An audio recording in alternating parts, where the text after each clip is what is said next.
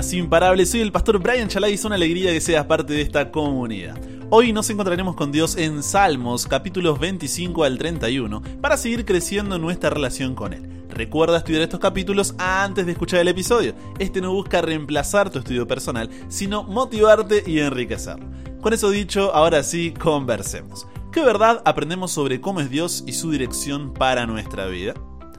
Padre, muchas veces nos cuesta esperar. En la espera nos desesperamos y no sabemos cómo avanzar. Empezamos a tener un montón de preguntas y eso termina echando abajo nuestra relación contigo. Que hoy podamos aprender, Señor, a ser transformados por la espera y realmente sea un mensaje de bendición venido directamente de ti. En el nombre de Jesús oramos. Amén. Si tienes que ser eh, sincero, ¿dirías que eres una persona a la que le gusta esperar? Mm, la mayoría hoy en día estaríamos de acuerdo en que no nos gusta esperar, ¿o no? Somos una generación acostumbrada a la inmediatez, quiero todo ya, ahora, enseguida. Y seguramente más de una vez habrás escuchado o leído, incluso tal vez tú mismo has dicho la frase espera en Dios. ¿Te suena?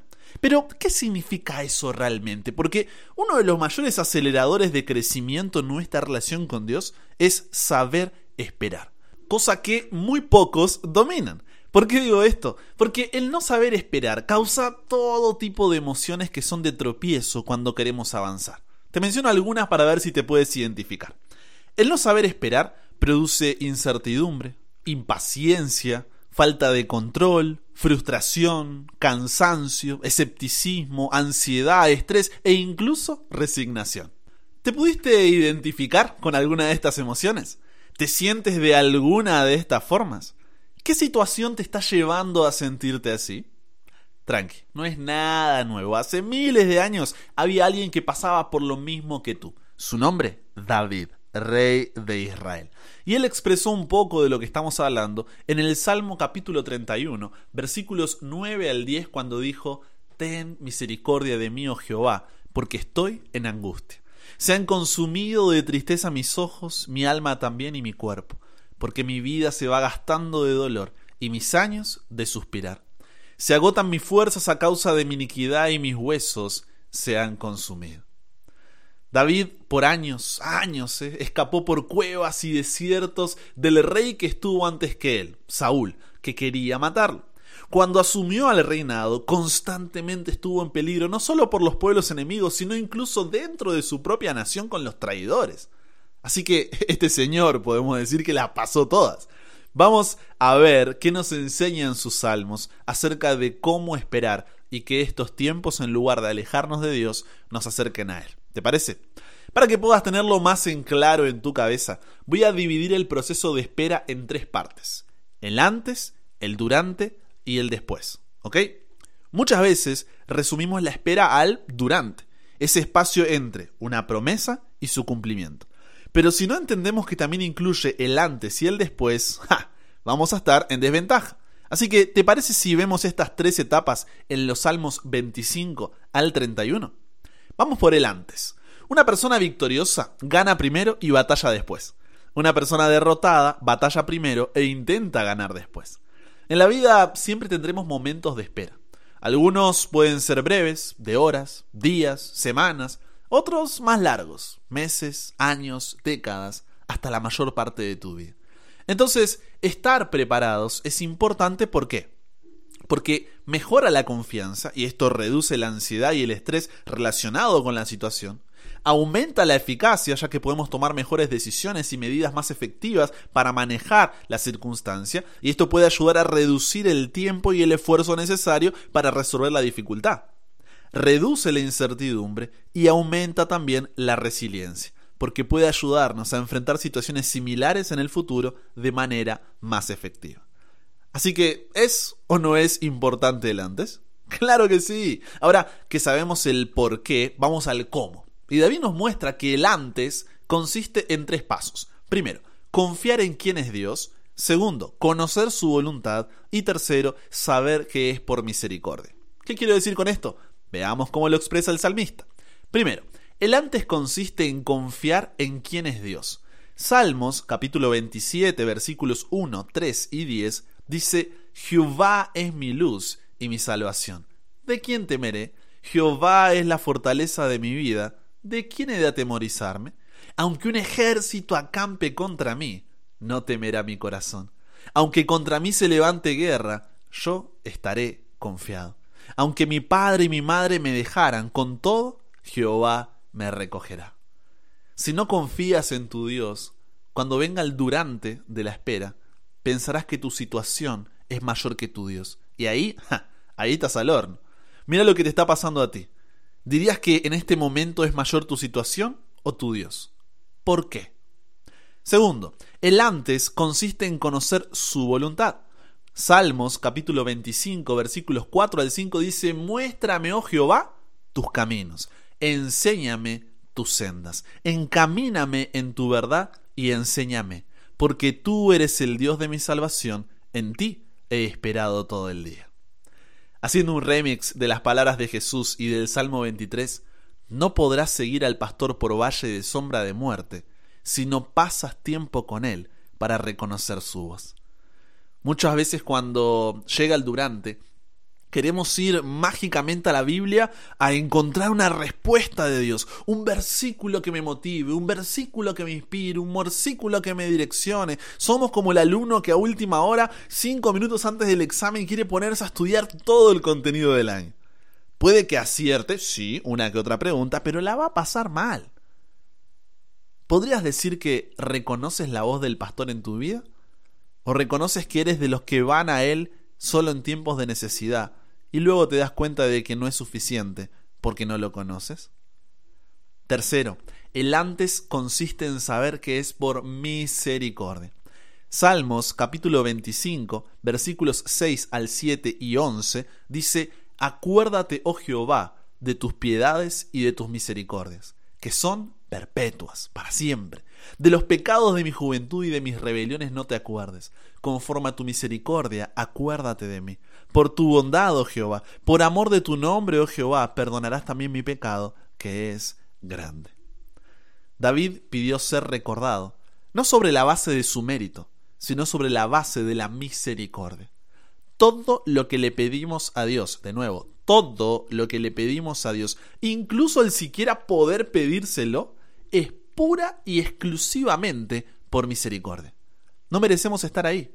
No nos debe absolutamente nada. No podemos exigirle nada. Incluso si no respondiera jamás ninguna de nuestras oraciones, seguiría siendo justo, recto y amor. Cuando digo esto último nos cuesta aceptarlo, ¿no? Pero eso no quita que sea cierto.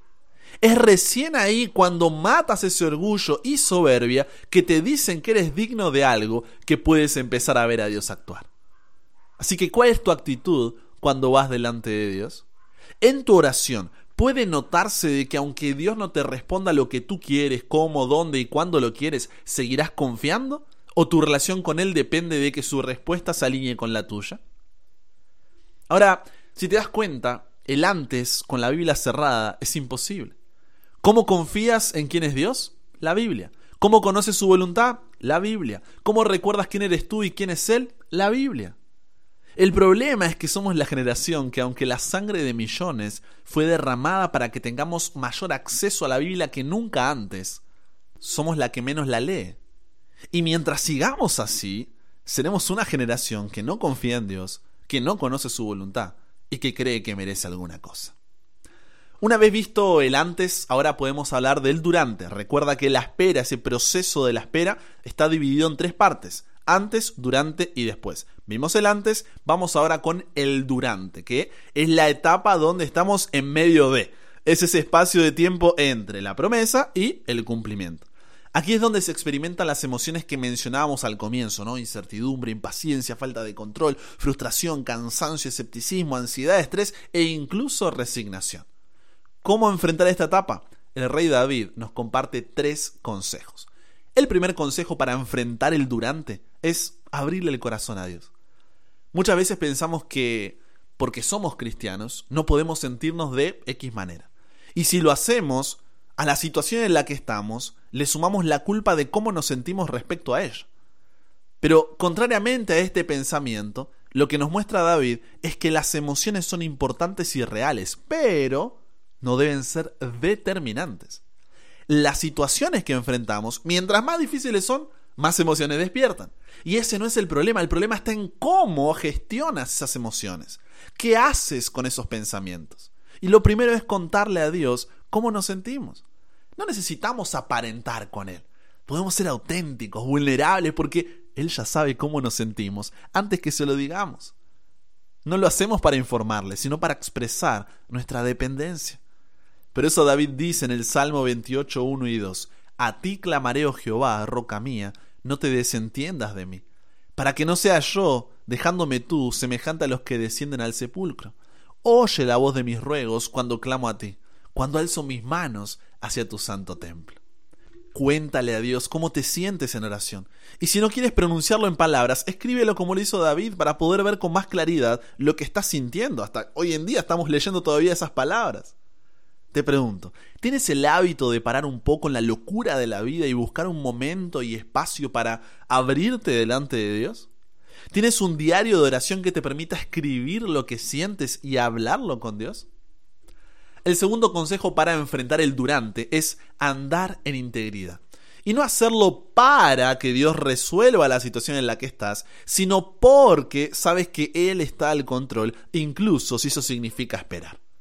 Es en los momentos de dificultad donde nuestra fidelidad es probada. ¿Por qué? Porque es allí donde la mayoría desiste. Tiran la toalla, dicen, ah, no, esto no es para mí. Y deciden tomar el control porque no quieren esperar más. Mira cómo lo expresa David en el Salmo 26, versículo 11. Mas yo andaré en integridad. Redímeme y ten misericordia de mí. Si estabas pensando en bajar los brazos y tirar la toalla, no es el momento de hacerlo. Cuando ese pensamiento de ¿para qué ser fiel si después cuando uno lo necesita Dios no aparece? Debes someterlo a la verdad de que tu obediencia no es para que Dios resuelva la situación en la que estás, sino porque sabes que Él está al control, incluso si eso significa esperar porque conoces que su voluntad es buena, agradable y perfecta. ¿Cuál es la razón de tu fidelidad? ¿El para o el por qué? El tercer consejo para enfrentar el durante es buscar su rostro. Porque la ciencia más elevada, la especulación más sublime, la filosofía más poderosa que alguna vez podrá captar la atención de un hijo de Dios es el nombre, la naturaleza, la persona, la obra, los hechos y la existencia del gran Dios a quien llamamos Padre.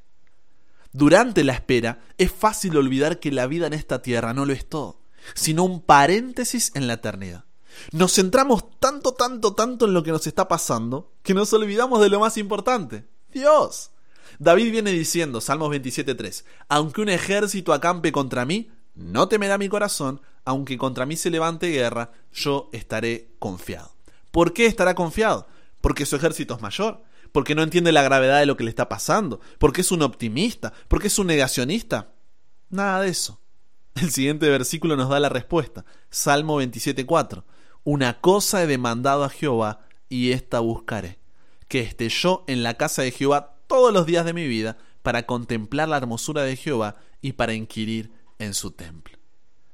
David sabía que Dios podía liberarlo de cualquier ejército que acampe o se levante en guerra contra él. Y si no lo hacía, no le importaba, con tal de no perder la eternidad a su lado. Podía faltarle todo, mira, menos su presencia. Tanto que también dice en el Salmo 31.6, Detesto a los que esperan en vanidades ilusorias, en ídolos inútiles, mas yo en Jehová he esperado.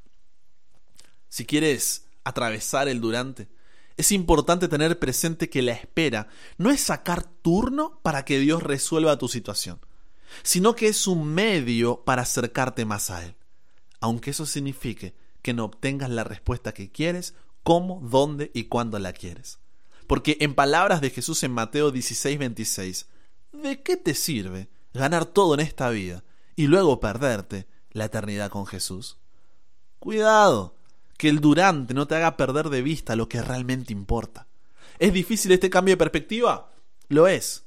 Pero por eso es importante que cada día te encuentres con Dios en su palabra y oración, para ver tu día con la perspectiva correcta. Te pregunto, tienes ese hábito formado? Si no lo tienes, ¿por qué? ¿Qué podrías cambiar para comenzar a formarlo?